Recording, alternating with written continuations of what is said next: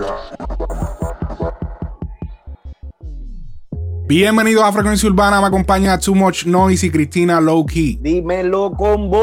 Dímelo, mi gente. Oye, hoy venimos analizando un álbum súper importante para la música urbana. Es la secuela de un álbum súper importante en lo que fue la carrera de uno de los pilares del género, del dúo Wisin y Yandel, Yandel. Este álbum significó mucho para su carrera, al igual que para Wisin significó mucho el sobreviviente, ¿verdad? Este álbum, ¿Quién contra mí? Obviamente ya Cristina nos va a dar un poco más de detalles, pero fue el primer álbum de cuando ellos como quien dice, se separaron. Y no fue una separación, este, como que nos peleamos ni nada por el estilo. El, el mismo Yandel ha explicado en entrevistas que él se quiso simplemente pues separar para hacer proyectos aparte y no simplemente pues quedarse haciendo todas las canciones junto con, o sea, coro Yandel verso Wisin, coro Yandel verso Wisin, coro Yandel verso Wisin. Ahora quería hacerlo combinando, combinando otras personas y también era haciendo canciones solo. Cuéntanos, Cristina, un poco más del background de lo que fue Quién contra mí uno. Sí, ¿Quién contra mí uno? Es el primer disco de Yandel como solista y fue lanzado el 15 de septiembre del 2003. Canciones conocidas del álbum, Te suelto el pelo, Ya yo me cansé, Mami, yo quisiera quedarme, en la disco Me Conoció y Dembow Remake. El productor principal en el primer álbum fue Looney Tunes, que produjo siete canciones, ah, diferente al nuevo álbum que tiene 28 productores. Básicamente eso es un poco de, de, los detalles del primer álbum. Y yo creo que hay, hay ventajas y desventajas en usar el mismo nombre de un álbum exitoso para el nombre de un nuevo álbum. La ventaja de, es que tus nuevos y viejos fanáticos volverán a escuchar y buscar el primer álbum. Y ahora tu primer álbum puede comenzar a tener ventas, views, streaming, pero la desventaja es que si tu nuevo álbum no supera ni alcanza el éxito del primer álbum, del cual obtuvo su nombre, recibe muchas críticas negativas. Muchas veces no se aprecia el nuevo porque no llegó a la talla del primer álbum. Y eso es algo, algo, un punto clave dentro de todo esto.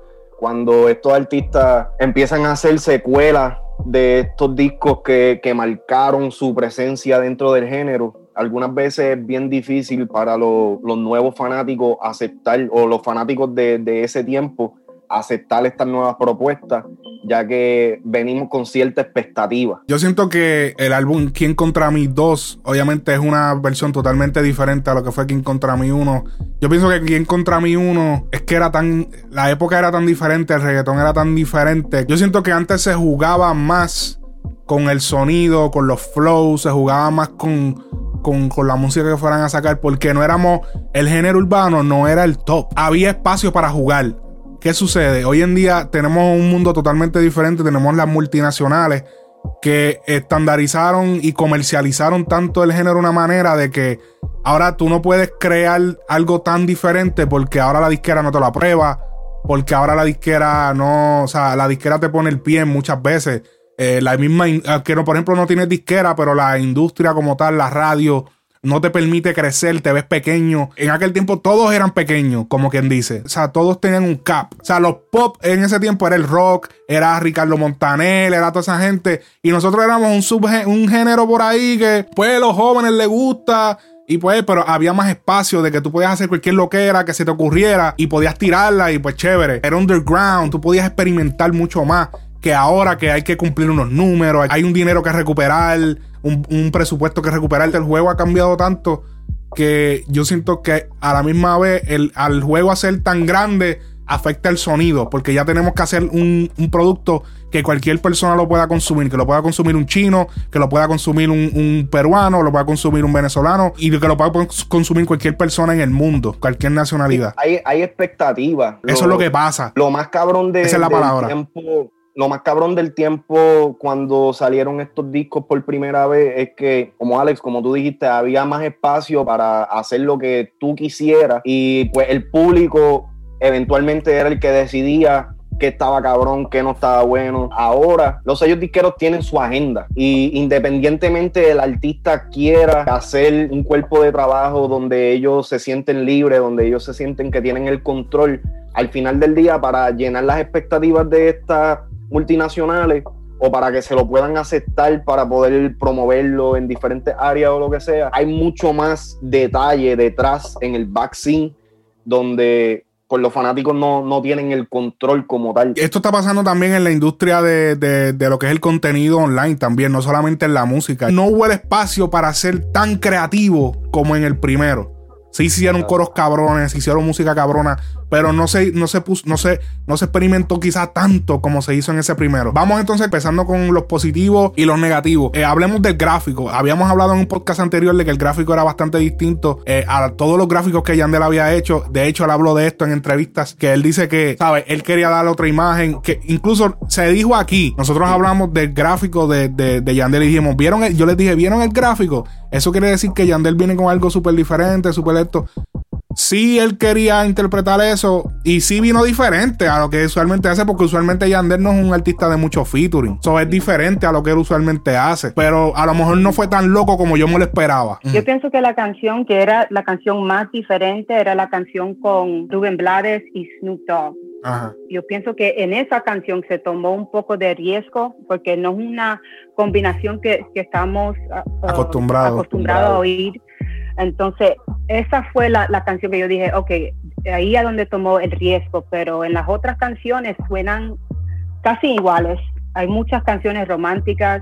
Si no tuviera la canción Actúa con Kevo y, y Niengo Flow, o la canción con Bray, Neil y Catalina. El álbum se puede decir que hay varias canciones con ese, like, more romantic. Yo de los positivos que le podría dar es que eh, vuelve a traer el concepto de los varios artists, vuelve a traer el concepto de hacerle un intro a un álbum. Me hubiese gustado un outro bien chévere también, pero supongo que era tan largo que pues no se podía. El intro y la última canción son las únicas canciones en cual Yandel está solo. Solo. Exactamente. las otras canciones tienen un featuring. Según Yandel, eh, en la entrevista con Malusco, DJ Luyan le dio esta idea de hacer un álbum con featurings con todos los nuevos artistas y los jóvenes. Y mi pregunta es si, Luyan es pana, tiene historia con Arcángel, ¿por qué darle la esa idea que ya Arcángel lo ha estado promocionado de los favoritos dos? ¿Por qué darle a Yandel esa misma idea? Wow. Los favoritos uno pues sí estaba Luyan. Y era el mismo concepto, era un varios artists. Y entonces los favoritos dos, pues ya es algo que es tan público, que no es como que le di el secreto, fue más como que vamos a hacerlo porque, pues, tú sabes, no... Porque ya, ya era público que Arcángel iba a hacer este disco hace tiempo. O sea, era como sí, Pero yo, eh, había muchos comentarios prácticamente como si se tiró los favoritos dos antes de los favoritos dos, ¿me entiendes? Como que casi el mismo concepto. Al Luyan hacer esto es como que pone en competencia directa el disco de Yandel con lo que va a ser los favoritos dos. Lo único bueno que yo le veo a esto es que incluyeron al Arcángel en este disco. Si no hubieran incluido Arcángel, ahí sí yo siento que, hubiera sido como que, diablo, pero ¿qué tú estás haciendo? Va a ser interesante porque también Yandel y Arcángel son dos artistas bien diferentes yo siento que lo que Yandel trae a la mesa va a ser diferente a lo que Arcángel como artista puede traer en un proyecto. Porque los favoritos dos viene pesado. Parece que viene bastante pesado. He escuchado para el featuring. ¿Qué negativos ustedes le ven a este álbum? Bueno, ya Cristina dijo que ella siente que hay canciones que se parecen. En lo positivo, cada fanático de la música urbana tiene la posibilidad de escuchar su artista favorito en un tema junto a Yandel. En lo negativo, hay demasiado tema. So que hay veces que se pierden ciertas canciones que quizás podrían no haber tenido un impacto un poquito más fuerte si se hubieran sacado como single con los artistas que, que se colaboraron respectivamente. Sí. Yo creo que si el concepto era grabar con nuevos artistas, ¿por qué tener featurings con Nicky Jam, Maluma, Zayn Lennox? Pedro Capo, que no son personas de la nueva, ya, ya han estado en la industria por un tiempo, entonces, para mí, yo creo que si se saca por lo menos nueve canciones, aunque están buenas las canciones, no, no que estén mal las canciones, pero la de Nicky Jam no tiene que estar, la de Maluma, la de Tiny Lennox, la de Pedro Capó. Para mí, la de Jay Wheeler y la de Dalex no son canciones tan y tan, no sé, pero entiendo por qué tienen que estar eh, en el álbum si el concepto es de grabar con la nueva escuela, de grabar con estos uh, artistas jóvenes. Entonces, para mí el concepto es not clear y no se siguió. O sea que pusieron muchas canciones solo para meterlas porque los artistas son de nombre y quizás traen los números. Exactamente, esa, es la, contestación. Esa es la contestación. Vamos a hablarle un poco más del, disco de, de King contra Mi 2. Eh, el, el, el, intro, King contra mí, que es la, obviamente, me trajo muchos recuerdos escuchar esto. Es un intro estilo gallego, o sea, que gallego es como habíamos mencionado en el, en, el análisis de, John Z, era un poeta de la calle. Él, te daba estas historias, te describía situaciones. Muchas veces era motivador, pero muchas veces te hacía sentir triste. Esto que hizo Yandel al principio del disco fue, o sea, fue súper brutal, fue súper increíble. Ya que Yandel no es un artista que habla mucho, no es un artista que se pasa en las redes opinando, no es un artista, es un artista bastante como que palco, bastante eh, reservado. Y verlo eh, hablar de la manera en que habló y de la manera en que describió su progreso y todo lo que pasó en su vida, siento que fue refrescante y siento que es súper motivador. A mí me, encantó la parte cuando dice, ¿cuántos pueden decir que por más de 20 años en este género han dominado? Y no te cuento esto para roncarte de quién soy. Te lo cuento para que entiendas que si le metes puedes llegar hasta más lejos que yo. ¿Qué artista te dice eso en un disco? Nadie te dice eso. Estos artistas, los artistas urbanos, Nunca te van a decir que tú puedes llegar a ser. Siempre no, papi, que después de mí no hay más nadie. Que tú sabes, yo soy el duro, que, o sea, yo soy el, tope. Y él decirlo de esa manera fue una manera tan. Yo lo sentí tan sincero, como que, mano, o sea, realmente así es. O sea, realmente. O sea, tú no eres el único, o sea, tú sí eres una leyenda, pero todo el mundo tiene la oportunidad. Y eso es tan y tan real y lo sentí tan humilde que me encantó y, y me súper motivó escuchar este intro y a cualquier persona yo siento que, le motivaría. Sí, pues seguro. Y son pocos los artistas que pueden hacer este tipo de intro o discurso, porque hay un elemento poético y viene de alguien de años de experiencia en la vida, en la industria, así que creo que le quedó súper duro. Sí, que, que, no es lo mismo que, que, venga un artista ahora de la nueva a tirarse un discurso de esa manera y que tú preguntes, pero ¿quién carajo tú eres? ¿Qué tú has hecho? A, a un artista tan global que ha trascendido generaciones, fue uno de los pilares del género en, en ese momento y lo sigue siendo. Nunca habíamos escuchado a un Yandel tan sincero. Hace unos años, desde que Wisin y Yandel han tenido sus momentos como solistas más predominantes, Yandel ha, tenido que encontrar su voz dentro de este diálogo para poder este, implantar su marca y, dejar dicho de que, mira, tú sabes, yo, yo también existo, yo también hablo, porque siempre, siempre estaba el vacilón de que en las entrevistas, Wisin, Wisin no dejaba a Yandel hablar. Vamos a hacer un debate ahora, porque esto va a ser parte importante del podcast. Es que vamos a hacer el debate eh, de las canciones nuevas y las canciones viejas que se hicieron los remakes, como Dembow 2020, eh, la de Por mi reggae muero. El concepto de, los podcasts va a cambiar un poco de ahora en adelante. Ahora lo vamos a hacer, no vamos a incluir la música, sino que vamos a hablar directamente de los temas para que fluya más rápido. Eh, y las personas pues puedan ir directamente a escuchar lo que tenemos que decirle de cada tema en vez de, tú sabes, de escuchar el tema completo, nosotros entendemos que hay gente que no llega hasta el final, obviamente por todas las canciones que se ponen, y especialmente este álbum, que es un álbum súper largo. Así que ya brincando Dembow 2020, que es la número 2 con Raúl Alejandro, vamos a ir a la número 3, que No Te Vayas con J Balvin. En este tema, Balvin brilló súper bien. Para mí, yo en mi opinión, este tema de No Te Vayas con Balvin, solamente faltó un chanteador. Y para mí, el artista que faltó en esta canción se llama Dari Yankee. Wow. O sea, si tú escuchas este tema, es perfecto porque e, el tema es un tema que, por ejemplo, Balvin te dice como el reggaetón viejo, que si hubiese caído perfecto. Yo siento que el tema es como muy comercial, muy cantado y está bien, suena cabrón, las melodías que usaron quedaron bien catchy, bien brutales, pero meterla a Yankee hubiese sido... Porque ellos, ellos, ellos versearon, pero son versos cantado, que cierto. Melódico. Pero, hubiese venido Yankee, taca, taca, taca, yo sé que lo, lo podía lograr. Eso hubiese quedado súper brutal. Siento que Yankee era el tipo que faltaba en esta canción. ¿Qué ustedes opinan de esta canción? Para mí, No Te Vaya es mi tema favorito del disco. No sé, son tantas emociones que siento al escucharla. Yo difiero contigo en el lado de que hace falta Yankee porque el tema lo escuché tan completo que no me, no me hizo falta la adición de un chanteador como tal. Entiendo lo que quieres decir para que le trajera un poquito más de energía, pero el tema para mí pues, es, mi tema favorito. No, no sé ni cómo explicarlo. Yankee, Yankee podía salir con, el, con la voz, la voz esa de verso que él tiene, no la voz de, vamos a hacer. No, no, no. Y, si no, la, voz también de chanteador. Yo siento, yo, a mí me hace falta el yankee que verseaba. El yankee que se sentaba a rapear. La voz así como yo estoy hablando ahora de yankee. Que si, ¿sabes? Cuando un humilde se revela, ah, y hablar así, carrapeado. Me hace falta ese yankee. A mí me hace falta yankee en Por mi reggae muero.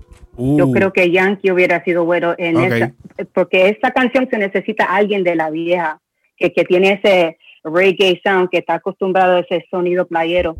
Pero esta canción para mí, eh, mi favorita de todo el álbum, es una de las tres canciones producidas por Looney Tunes. El coro, el bridge, para mí quedaron súper duros. Ah, no siento que les falta nada. Yo creo que me hace recordar al Balvin del principio que me hizo gustar su música, estas canciones Ahí vamos, aún la canción de Muy Personal con Yandel que se hizo para su álbum Update. Ya si pasamos a la canción número 4, la canción número 4 es Diablo en Mujer featuring Mike Towers, Nati Natacha, Darel. Es como un dancehall. Eh, el tema es un estilo como dancehall híbrido, obviamente con reggaetón. Tú sabes que eso es lo que se está usando. Porque es que el dancehall ahora es el, el para la radio. Ahora tú haces el, el, dancehall híbrido con reggaetón, es el de la radio.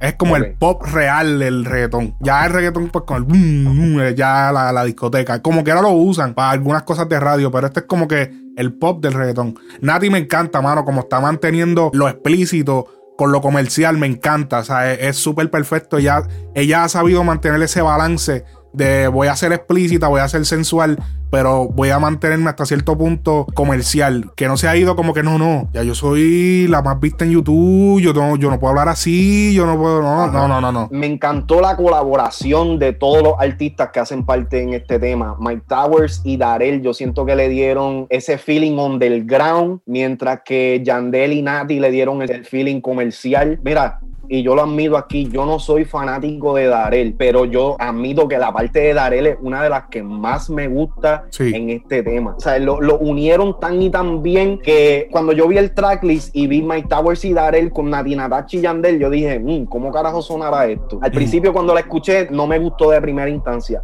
Mientras seguí escuchando el disco y seguí escuchando el disco, era como que uno de los temas que tenía que escuchar porque si no era como que no, no escuché el disco. Me gustó cómo pudieron involucrar a los cuatro artistas en el coro. Lo único que yo diría que no necesita tantos bridges, porque está el bridge de Darel y después está el bridge de, de al final. Yo creo que no se necesita el puente de Darel. no me gusta cuando tienen una canción y le añaden Sí, que le añaden subcoros, como subcoros. Sí. Subcoro, subcoro, subcoro, subcoro, subcoro, ajá. Innecesariamente, ¿me entiendes? En este, en este caso, yo creo que el puente de Darel no se necesita. Eh, vamos al tema, el tema próximo es el de Por mi Reggae Muero 2020, pero vamos a brincar ese porque vamos a hacer el debate al final. Vamos a hacer La Fama, Yandel featuring Snoop Dogg y Rubén Blades. Combinación súper exótica. El hijo de Yandel es productor en, esta canción, que eso es súper épico. La canción trata del progreso y motivación, y yo siento que el verso de Snoop para mí es el más motivador. Me perdí un poco en el concepto porque ya Rubén Blades y Yandel se fueron más como que, ok,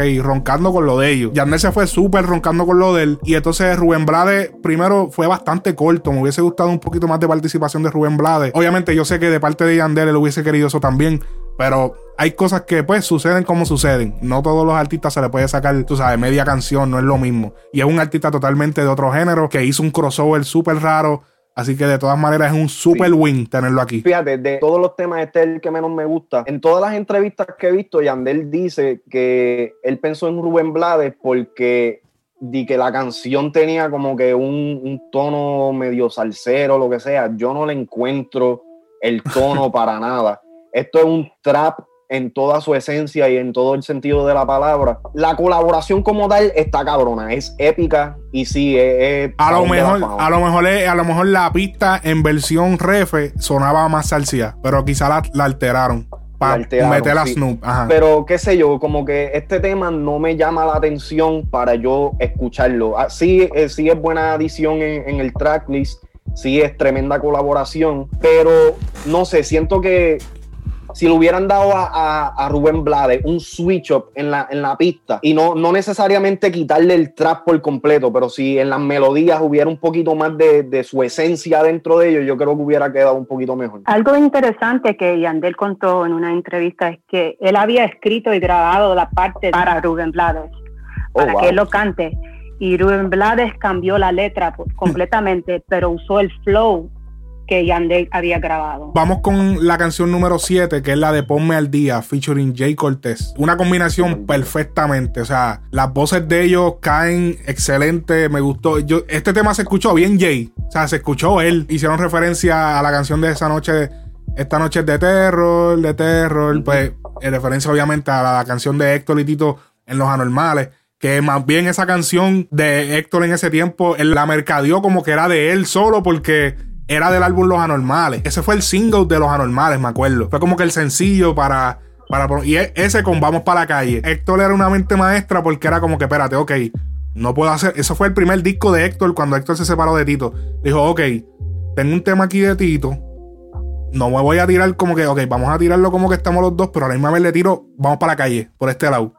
Y como que lo metió. Anyways, pero volviendo al tema de, de Ponme el Día, eh, super, la super la combinación. Eh, Yandel se tira como para el mundo, te voy a dar una barría. Que eso es, porque obviamente la barría en, el disco de Para el Mundo que fue, eso fue otro turning point de, la carrera de Wisin y Yandel. Para el Mundo fue el cambio. O sea, ellos, de Para el Mundo para adelante fue que explotó la vuelta mundial literal. De hecho, como se llamó el disco, eso mismo fue lo que pasó con ellos, mundial. Yandel ha, aclarado en múltiples entrevistas de que Jay Cortez fue parte de dos de los discos anteriores de Yandel, lo que fue Update y el, y el, disco después de ese, no, no recuerdo el nombre. So que esta colaboración se escucha que es un featuring de Jay Cortez, featuring Yandel. Eh, al Yandel explicar eso, me hace sentido porque ya como que Jay le mangó el estilo a, a, Yandel. Este es otro temita que fue de los, de los que yo escuché, al principio no me gustó y mientras seguía escuchando lo dije, diablo, está cabrón el Súper duro, súper duro. El tema número 8, ella entendió featuring con Farruko y Arcángel. No mucha gente está hablando de esto. Ya Alca dio un switch. Alca hizo el, a otro Alca. O sea, acabamos de ver otra versión de Alca. El Alca de, de Ares que fue el último disco con Pina Records, era un arca diferente al arca que estamos viendo después de Historias de un Capricornio. Que by the way, muchas de esas canciones estaban guardadas, pero se vio el, switch que él dio. Es una versión nueva. O sea, sabes que hay décadas cuando se va a jugar, tú vas a jugar eh, un juego de deportes, NBA o lo que sea, que tú juegas con los Lakers del 91, con los Lakers. Pues este es el arca 2020. Este arca es totalmente diferente al, arca del 2015 a 2019. Es una voz más fina. Sí tiene sus versos medio, o sea, rapeados con eso, pero ya está, está trayendo, incorporando de nuevamente la voz fina en, sus canciones. No me gusta la parte de Farruko. Y yo sé que aquí mucha gente me va a tirar de que yo soy hater de Farruko. No. El verso de Farruko tiene ocho, barras que son literalmente el coro de Sech de la relación. Y eso para mí me, ya me quitó la, motivación por completo. Quisiera, estaría interesante saber cómo carajo este, monetizan eso. Si le, si le dan una parte a, a Sech por, por, literalmente hipearle la canción en ese, en ese lado. No, no, o sea que eso, eso es no, eso yo sé que ellos lo acuerdan, pero que, qué sé yo, eso me quitó es mucho del sentimiento de, lo que es la colaboración. Arcángel y Farruko hacen buenos temas y y la colaboración como tal no es mala. Pero Farruko yo siento que si se hubiera mantenido como que uno de los coreadores ejecutivos del tema, pues el tema hubiera fluido mejor. Vamos para el tema número 9, Ceviti se maquilla featuring Osuna. Inicialmente no me gustaba, le estoy cogiendo el gustito bien. Hay canciones que son así, que hay que como que... Sí, escucharlas par de veces. Sí, sí. Eh, el tema con Osuna, fíjate, al principio no me gustaba porque lo, lo escuchaba un poquito muy soso, pero lo he estado escuchando ya pues dos, o tres semanas desde que, salió. Que es algo, eh, disculpa que te interrumpa, es algo que, quiero que entienda la gente, que a veces nosotros nos tardamos un poquito para tirar los análisis y es que nos gusta, ¿sabes? Hacer las cosas bien, nos gusta escuchar la música porque si tú vienes y ah, el mismo día que sale por querer hacer los números, vienes y haces un análisis, estás haciendo una porquería porque no le diste el tiempo a analizar bien, adaptarte, como que, ok. Porque hay canciones que toman tiempo, lamentablemente. Es así. La música no es una matemática. El tema de Osuna no es un palo, pero es buen tema dentro, de, dentro del elenco de colaboraciones que tiene. El tema tiene el color de lo que Osuna está presentando ahora mismo. O sea, es bien, bien dulzón, bien, bien colorido, etcétera, etcétera. Es de esos temas que, que toma tiempo en ajustarte y en cogerle el swing. Short and sweet está bonita, está bonita la canción y, no la alargaron innecesariamente. Eh, la canción número 10 actúa, featuring Ñengo y Kevo. Esta está dura, fíjate. El verso de Kevo está súper cabrón, brother. La actitud que él proyectó en el tema fue para comerse el mundo. Yo siento que a, Kevo le dijeron, mira... Papi, tienes que baratarla. Tienes que... Sí, no. Y, así mismo fue como zumbó. Zumbó con un hambre de que se quería comer el tema. En directo. En verdad, no, y como, como hizo las referencias de en directo. De varios finos. Que si hicimos un trizo y, nos posteamos en Jerry Springer. O sea. Súper cabrón. El verso que él se tiró fue otro nivel. O sea, los, los, ¿cómo es? los Black Mambas son de KB. Ah, bueno, una. No me pillan dormido por más que ronco. El Raptor es rojo como el, la jersey de Toronto.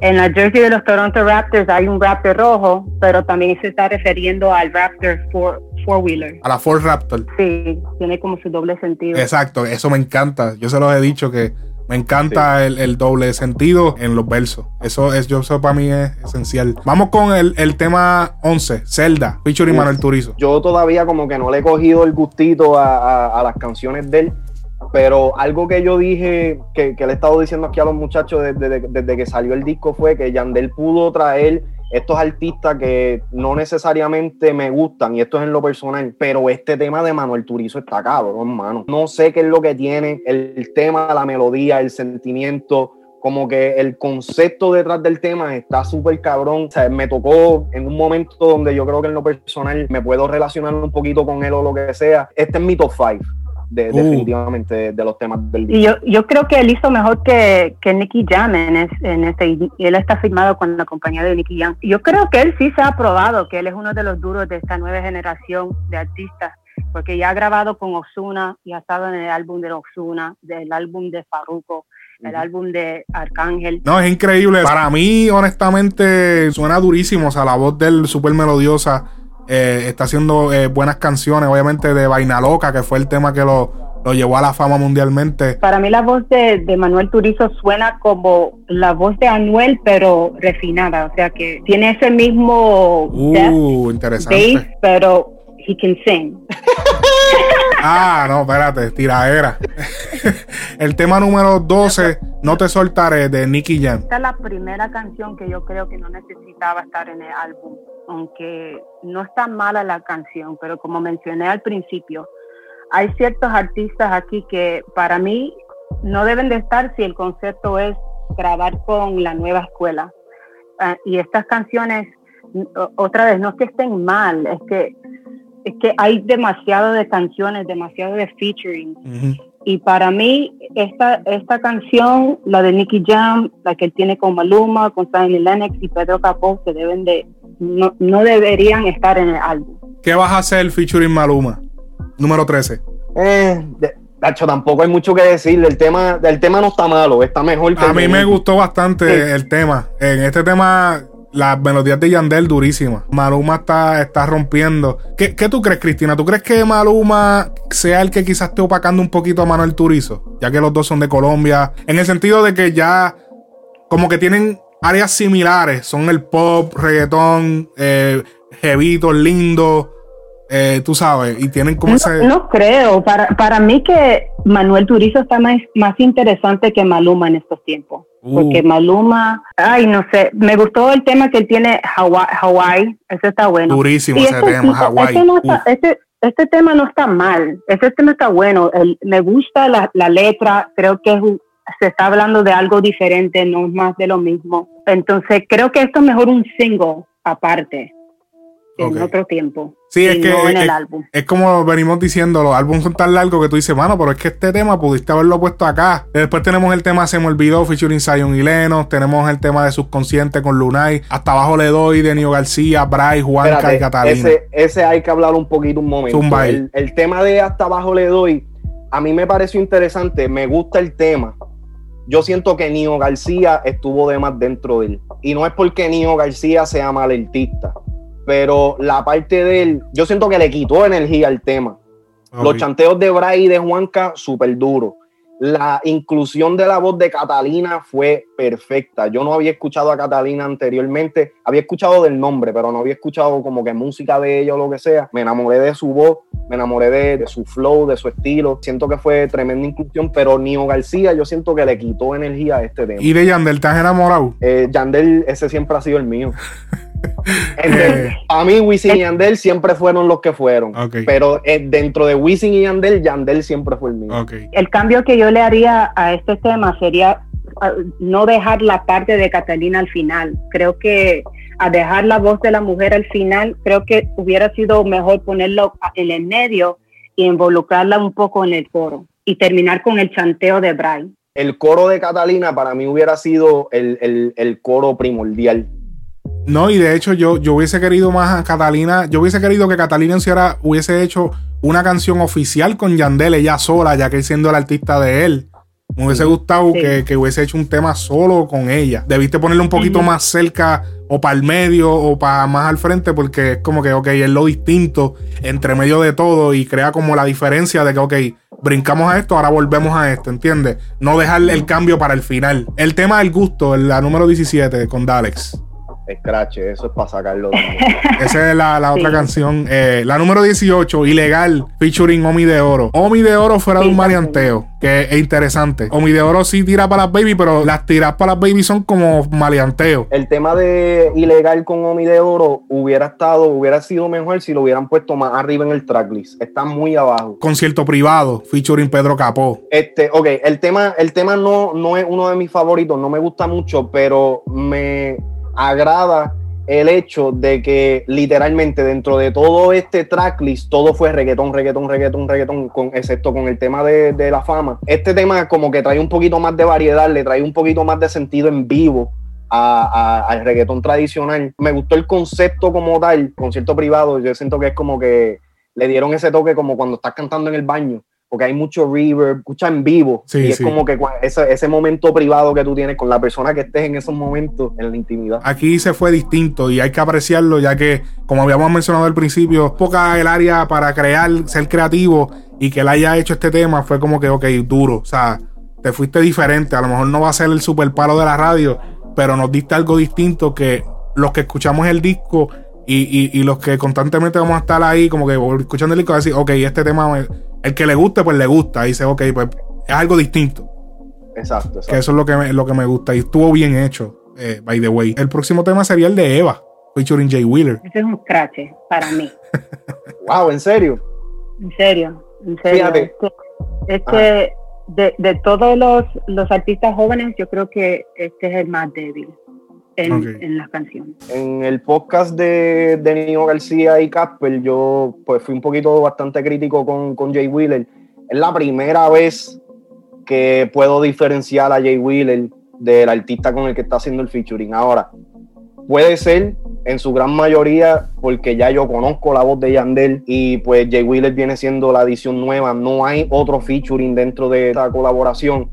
Pero el tema no, para mí no está malo, pero pudo haber sido mejor. Vuelvo y recalco, Jay Wheeler es de los artistas que él puede hacer tanto con su voz y me lo siguen encasillando en un reggaetón puro y como que no, no, es, no, es, su sonido. El próximo tema sería el número 21 con eh, el Alfa, Fiesta y Rumba. Hay que aceptar que una vez le, yo vi el Alfa y yo dije, esto es un dembow.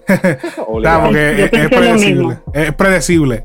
Cuando vemos el Alfa en un tracklist sabemos que hay un dembow. Pero fíjate, fue, fue bastante, eh, bastante diferente el tema. Yo siento que de, lo, de todos los ritmos, sin comparar, sin, sin contar el tema de la fama, es el tema más diferente en cuestión otro tema que hay que apreciar. Otro tema que hay que apreciar de parte de Yandel. Sí, no, definitivamente, porque esto no es. Aunque Yandel se ha tirado su, su, sus merenguitos ripiados y pendeja. Este, esto me acuerda bastante a un merengue ripiado de, de los tiempos de Dime quiénes son este, mayor que yo tres, creo que fue que la, o mayor que yo dos, que fue la que salió para el mundo. Este es otro tema que siento que hubiera estado mejor un poquito más antes del, en el tracklist. Sí, porque se dejó como que al final, como que, ok, vamos a, o sea, para dejarla ahí. Exacto. Casi fue, fue casi como si fuese un bonus track. El próximo tema sería Espionaje, que salió primero. Ese fue el primer tema que salió del álbum. Y ese fue el que él grabó el video en Colombia, en Medellín. Yo creo que ya terminamos el conteo del álbum bastante eh, largo. ¿Cuáles son, qué conclusión eh, ustedes darían de este álbum? En conclusión con el álbum, todo fanático de la música tiene para escoger, pero como dije al principio, son tantos, tantos, tantos temas que se pierden hay, temas que yo siento que, se le podrían haber dado mejor exposición siendo uh, singles de, la respectiva colaboración. El álbum como tal está bueno, yo, yo lo pongo y yo lo escucho de principio a fin, o sea, no me cansa. Que por lo menos eso, eso es un plus en ese, en ese sentido. Gracias por, por darnos otro contenido bueno de parte de Yandel. Siempre va a haber ese tema que tú dices, coño, tú sabes qué, déjame escuchar este tema con, con fulano. Hay un tema para cada persona. Yo le daría un 8 um, porque, como dijo Too Much, se puede escuchar de principio al fin. Y, y Andel no falló en ningún coro, chanteo, en las partes que fueron de él. Yo, creo que él, le dio duro. También considerar que Yandel no tenía eh, eh, su último álbum, The One, él, no tenía ningún featuring. no es que él necesita tener featuring, pero ese fue parte del concepto de su álbum. Pero le daría un 9 si saca las canciones que había mencionado anterior con las personas de, de, la, de la vieja escuela. Eh, yo, también le doy un 8 sólido. Yo también. Yo pienso que yo también le daría un 8, pero eh, este, esta es la conclusión que yo tengo. Tengo una observación del, del disco. Yo sé que eh, Yandel había dicho que él tenía un tema con Bad Bunny y fue el que salió en las que no iban a salir, que Yandel comentó de que Bad Bunny le, se lo pidió y obviamente le dijo, pues dale, cógelo, o sea, coge, el tema. Eh, y para el disco, pues no pudo, Bad Bunny no pudo tirar para este disco. Yo pienso que una buena canción que hubiese caído aquí, obviamente yo sé que no está en las manos de Yandel porque, o sea, tú pedir lo que yo voy a decir a continuación va a ser complicado, o sea, para pedirle esto a un artista. Pero yo pienso que a lo mejor si se hubiese hablado con tiempo, whatever, es que se podía hacer el remix de Perreo Sola como el featuring de Yandel con Bad Bunny en este álbum. Me explico. Yo perreo sola es una correlación directa a este tema viejo que, se, que, que era el que decía. Si te cojo en la disco bailando sola, me pego y que se joda. Era, obviamente, era con otras personas también, pero el coro, o sea, entre, era, creo que era el coro entre, entre Fido y Yandel, ¿verdad? Sí, sí. Si te cojo en la disco, entonces lo podía cambiar. Si te cojo en la disco, perreando sola. Entonces podía, le podía dar también un segundo aire a Nessie, que, y la podían incluso incluir como featuring, y que ella hiciera un verso. Entonces poner a Bad Bunny y Yandel. Y entonces hubiesen sido los tres. Eso hubiera estado duro porque eh, este, al, Luyan, al Luyan ser parte de este disco, una parte fundamental de este disco, haría sentido de que añadieran a Nessie, que es el artista de Luyan. Claro. Yo pienso que. Y, si hubieran hecho algo con Nessie y Catalina, que uh. son, son las dos También. que están empezando. Si te coges la disco perreando sola, yo perreo sola, eso es perfecto. O sea, eh, hubiera eh, eh, eso hubiese quedado tan cabrón y hubiese sido el debate de, no, o sea, ella explicando por qué perrea sola que si yo, yo, o yo me pago esto, yo me pago lo otro, yo hago esto, ya yo, yo, hago esto. O sea, como que ella es independiente, ella no te necesita.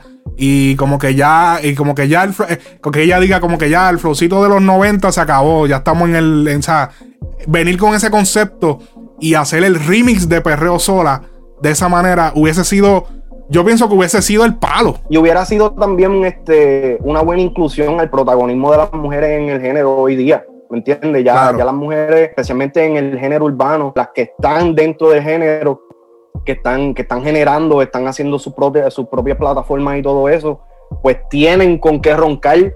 No estoy diciendo que en los tiempos de antes no tenían, pero sabes que ahora, ahora por lo menos hay figuras femeninas un poquito más predominantes que en los tiempos de antes que pueden hacer ese tipo de temas, pueden hacer ese tipo de reclamos.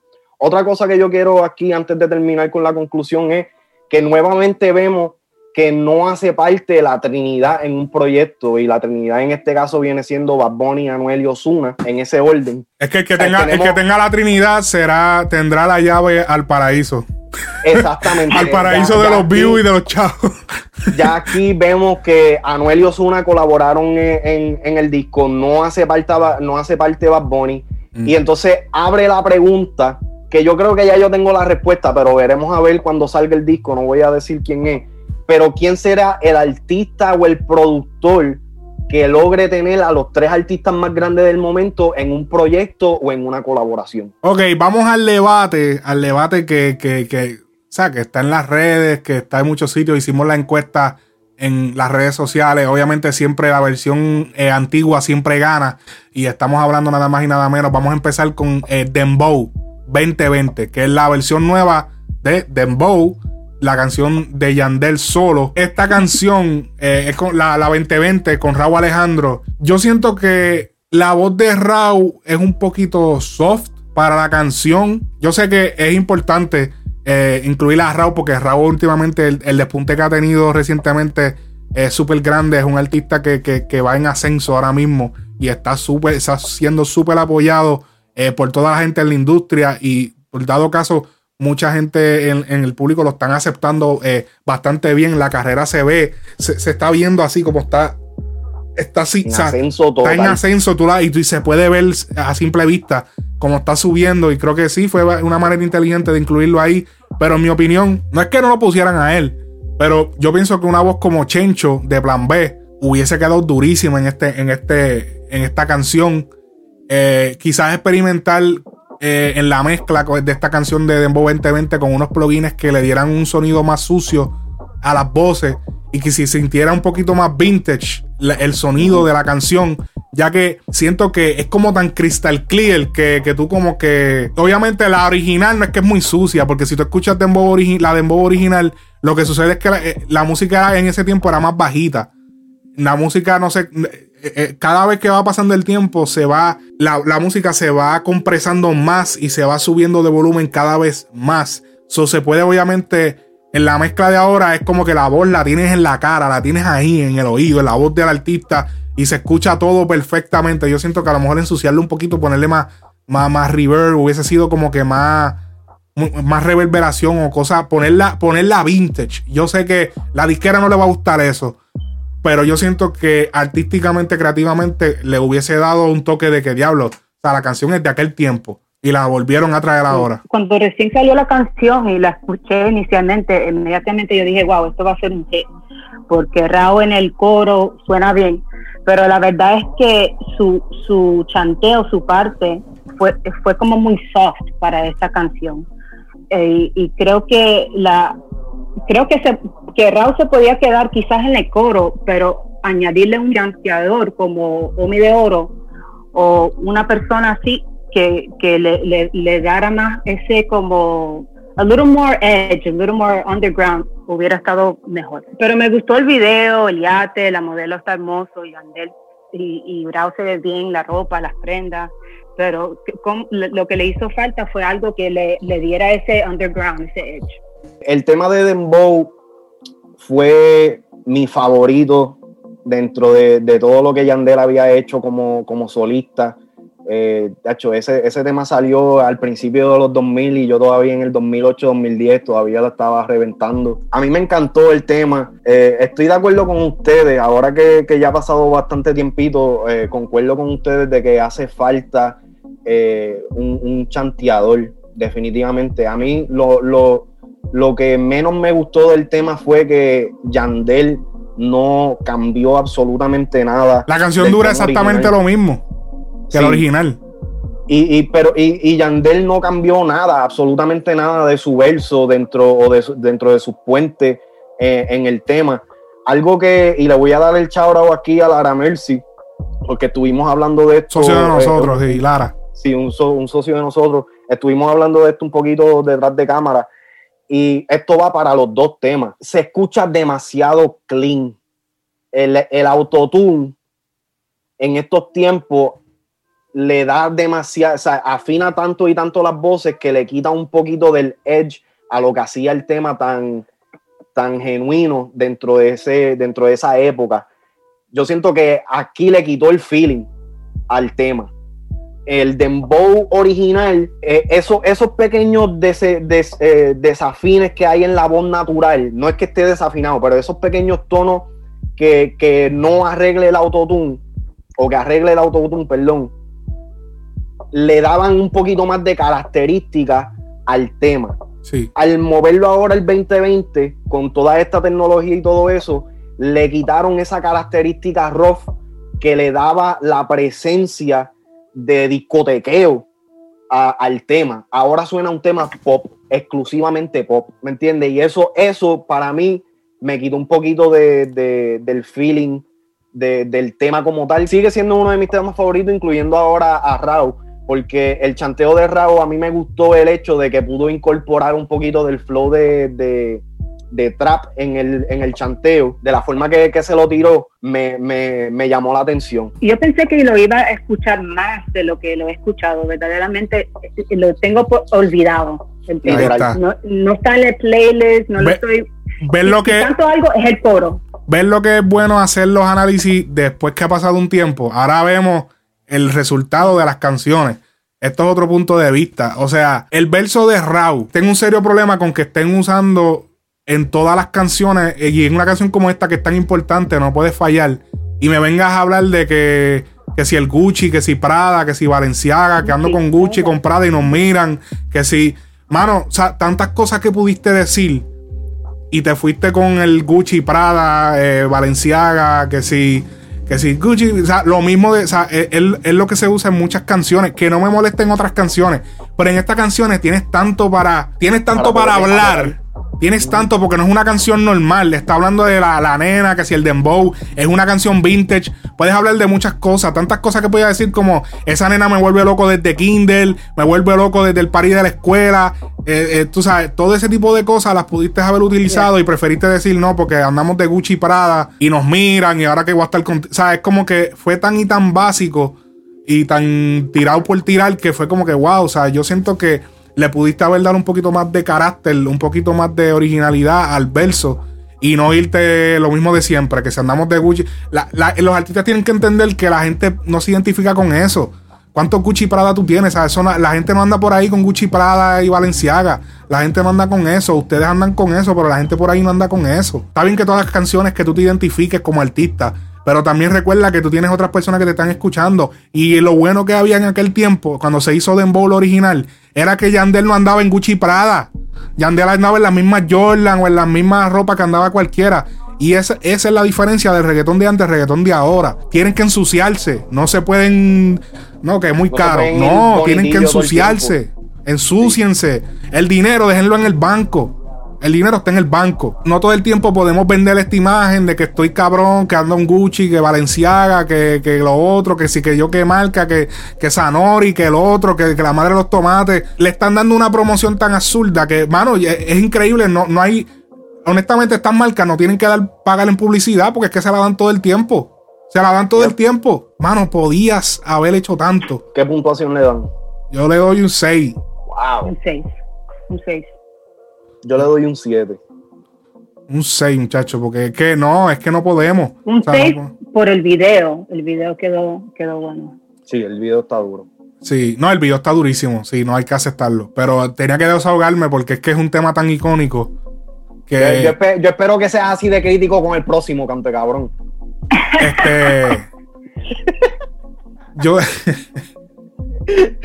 Eh, yo siento que la solución no es siempre que todo se escuche perfecto. Yo me he dado cuenta con el pasar del tiempo que la música, la música no es perfección, la música es sentimiento. En verdad, suena bien clichoso lo que acabo de decir. Pero. Pero es la realidad. Lamentablemente, a veces algo que. Una loquera que se hizo, un, un, sonido. una loquera que tú hiciste. Sonó cabrón y se quedó ahí. La gente lo dejó ahí. Yo he escuchado canciones que tú dices, ya, no, mira, dejaron este error ahí. Pero a todo el mundo le gustó el tema es que es lo que le da característica, es lo que le da esa, esa. Hay una canción de Vuelto que Vuelto hace, que está chanteando y hace. Como que, y lo dejaron ahí. le da genuinidad, le da, le, da ese sentido orgánico. Y Dembow 2020, de verdad que está muy refinado. Demasiados. Vamos al próximo, el próximo tema que vamos a analizar, que es el, el otro remake, es el tema Por mi reggae muero 2020. El tema originalmente salió en el disco de mi vida de Wisin y Yandel. Cabrón, este es uno de los perreos más hijos de puta que tienen Wisin y Yandel en sus tiempos de cuando estaban under. Sí. ¿Me entiendes? Para este tiempo era cuando Wisin era un palgo. La canción mantuvo la línea del tema viejo. La pista es bien cargada. Lo cual te lleva, o sea, que la pista es como bien ocupada. No, no, no no se escucha, yo siento que no se escucha tan crystal clear como se escuchó Dembow 2020. El tener la pista tan ocupada hizo que se sintiera un poquito de, del sentido de como el tema de antes. Anuel va directamente con el concepto de este tema. Me explico. Me explico. Sí, porque es que a mí, me tienen como el abogado de Anuel. Anuel va directamente con este tema y es que Anuel eh, siempre fue un artista explícito. Anuel, Anuel eh, fue un artista que, literal, o sea, es un artista que los medios lo, catalogaban como un artista eh, benevolente, si es la palabra que correcta, pero era un artista sucio. Lo cual va directo con el tema porque el tema habla de una mujer le dijo que, que, que, que no lo aceptaba a él por el tipo de música que él hacía. Y técnicamente fue más o menos lo que pasó con Anuel, porque Anuel, incluso fácilmente eso mismo le pasó con Carol.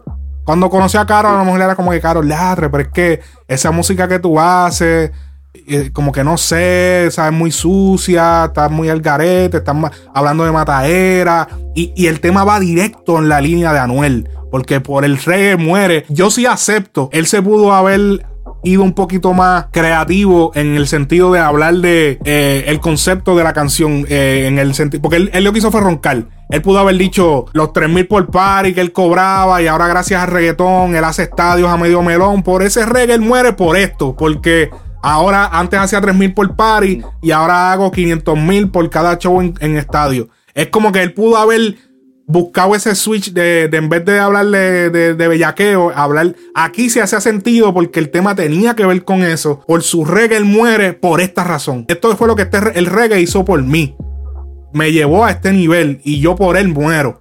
Y eso hubiese quedado cabrón. Yo no sé si Anuel es el mejor para este remake. Porque no creo que lo, el brr y el ua y, los uis de, de Anuel es lo mejor para este tipo de canción y no me gustó como él sonaba mucho en el coro. Le tuvieron que hacer como mucho efecto para hacerlo sonar como está supuesto sonar.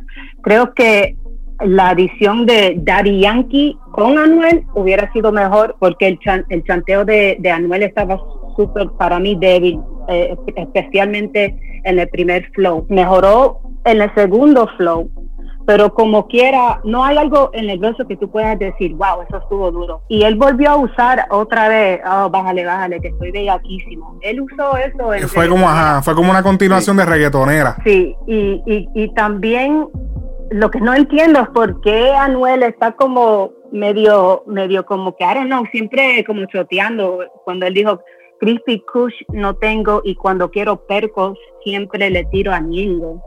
Es como la vez pasada, él habló, de Osuna, él habló de ah. Osuna que estaba en un porno. Ahora está hablando de Ñengo, que Ñengo... Ah. el que le suple la fe. es como que yo...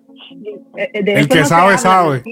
Pero creo que Bad Bunny ha demostrado más versatilidad, versatility, ah. en, en, adaptándose a diferentes flows y diferentes estilos él para mí sería una mejor, una mejor colaboración en este caso, pero entiendo por qué escogieron a Anuel. Para revivir un clásico como este y explotarlo a lo, a lo máximo, se tenía que hacer con uno de los top artists eh, en la Santa Trinidad. Y, creo que si no es Bad Bunny, tenía que ser Anuel. Este, mira, heavy. Vamos, vamos, vamos con el análisis. Ya lo te dejaste para último, canto de. el tema de por mi reggae muero, yo no tengo ningún problema con que saliera Anuel y fíjate, la, explicación que diste me hace mucho sentido. El problema que yo tengo con esto es el remake como tal no es lo que están pintando en las redes. El tema no es un éxito en cuestión de, trasladar un, un tema tan cabrón que marcó una generación a la nueva generación. Me explico. Lo que tú explicaste hace sentido en, el sentido de que, pues sí, eh, dentro del concepto del tema original, Anuel es el que más eh, cae. dentro de la categoría. Y personalmente, y lo admito aquí, no escucho a algún otro artista que se le pudiera haber hecho el featuring. Ahora sí, eh, Luyan ha, dicho de que existía una versión con Wisin, pero que la disquera no, no lo aprobó. Eso hubiera estado cabrón escucharlo pero Anuel lo siento forzado, por más que trató de, asimilarlo o, de que se pareciera bastante al verso de Wisin, yo siento que el, haber tratado de hacer eso le quitó un poco el, poder dentro de lo que él, dentro de lo que él podía hacer. No hubo originalidad dentro, de, dentro del tema. O sea, no hubo absolutamente nada. Lo más cabrón que tuvo el tema para mí fue el, el, eh, la competencia del tra al final. Mm, ¿Me entiendes? Me gustó el hecho de que trajeron a Blas para atrás en el, en- el sí. tema. sí. Que, que colaboraron con él, que fue el que inicialmente había hecho el tema junto a Yandel y Wisin en esos tiempos. Sí. Pero esto de que están diciendo en las redes, y no voy a mencionar, no voy a mencionar plataforma específica, pero la mamonera que tienen con Anuel no, o no, no cae. Y entonces la gente está sobrevalorando lo que realmente hizo Anuel. Anuel pudo haber hecho mucho mejor dentro de este tema del que hizo y no lo hizo. Y a mí no me importa que si la, la opinión de- del resto de personas me pueden atacar, me pueden decir, Anuel no hizo lo mejor que podía haber hecho en esta canción. Es la parte en el medio de la canción que está mala, es la parte de Anuel, para mi opinión. Y es que Que- es como que- tú dijiste, Y no sé, es que esta canción es tan, el coro es tan bueno que no se puede dar por, por- no se puede decir que está malo el tema, porque es, Obligado. es el coro que, que te mantiene ahí, pero, y, pero falta esa parte en el medio de Anuel. Él, él, él sigue con lo mismo, que yo soy el mejor, que, que porque lo soy. De- pero después dice Daddy Yankee, uh, uh, Tego y, y otra persona que mencioné, entonces Don tú no eres el mejor. Entonces, entonces tú no eres el mejor. Tú reconoces que hay personas que, hay en- que están enfrente de ti hasta en este día. Entonces tú no puedes decir que tú eres el mejor. Y, y siempre hablas de que siempre tien- tie- tiene que probar y decir yo soy el mejor. Deja que, la, deja que los fans digan que tú eres el mejor.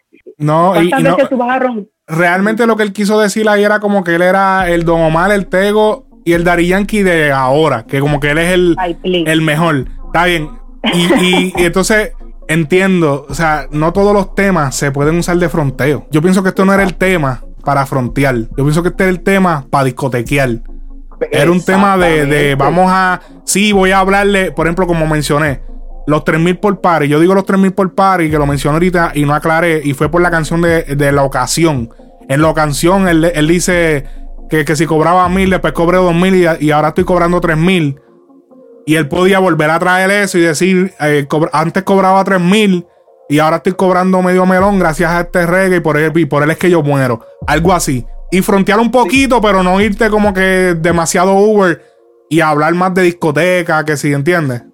Es que el problema más grande que yo tengo con Anuel es que, brother, estás haciendo los números que estás haciendo. No nos los tienes que tirar en la cara todo el tiempo, todo el tiempo, todo el tiempo. Porque una cosa que a mí me ha, eh, que me ha bajado el, el feeling de Anuel es que es que en, todo, en todos los temas me está fronteando con lo mismo. Y es el mismo, es el mismo que tengo con, con Tecachi, el mismo issue que tengo con otros artistas que no. ¿Sabes? ¿Cuántas veces me va a recalcar lo mismo antes de que se vuelva, ok, y ya, ya Anuel está en ese punto, ¿me entiendes? Inclusive, él se ganó los premios que se ganó en Premio Juventud y, y lo primero que viene a hacer es a joncar con que, ah, cabrones, no, no me den más premios, que si esto, que si... Cabrón, ya, eh, ok, está bien. No, pero ya, ya eso yo lo encuentro. Si él roncara solamente en las redes, está bien. Perfecto. Pero entonces lo está, lo está haciendo en las redes, lo está haciendo en todos los temas. ¿Me entiendes? Y es como que me estás dando el mismo contenido que me estás dando en las redes, me lo estás dando en los temas. ujú, ¿Entiendes lo que quiero decir? Este tema no era para hacer eso, este tema era para lo que tú dijiste, este tema era para discotequear, para vacilar, para irte en la joda. De que, Sí. de que te podías tirar tus linitas o lo que sea con el fronteo, está bien, perfecto. Pero de que el tema, el, el verso completo hubiera sido estructurado bajo yo soy el mejor, bajo, tú sabes, estás conmigo porque tu novio me mama el bicho y, y- y no puede conmigo, lo que sea. Cabrón, ya está bien, ya se sabe. Estás en la Santísima Trinidad. Sí, eres, eres la Santísima Trinidad. Eres parte de la Santísima Trinidad de la música urbana. Eres, eres de los tres más grandes en el género. ¿Cuántas veces tienes que decirlo antes de que se vuelva ok? Porque los mismos, los mismos de la Santísima, eh, de la Santísima Trinidad anterior tenían sus partes que roncaban, Sí, pero no eran todos los fucking temas, cabrón. ajá. Sí, ¿Me entiendes? sí.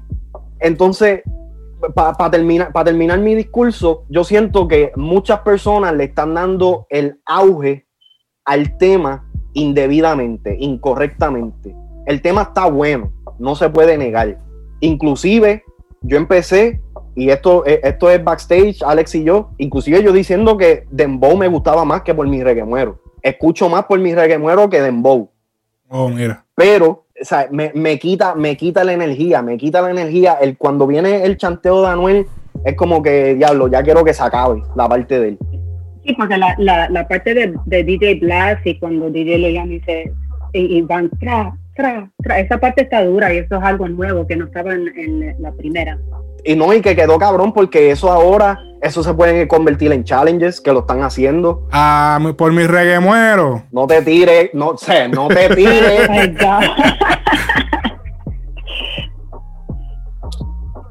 He's gone there. Por mi reggae muero. Estoy viendo a Alex pensándolo. Un 8, un 8. pero, pero ven acá, es como lo que les dije, cae.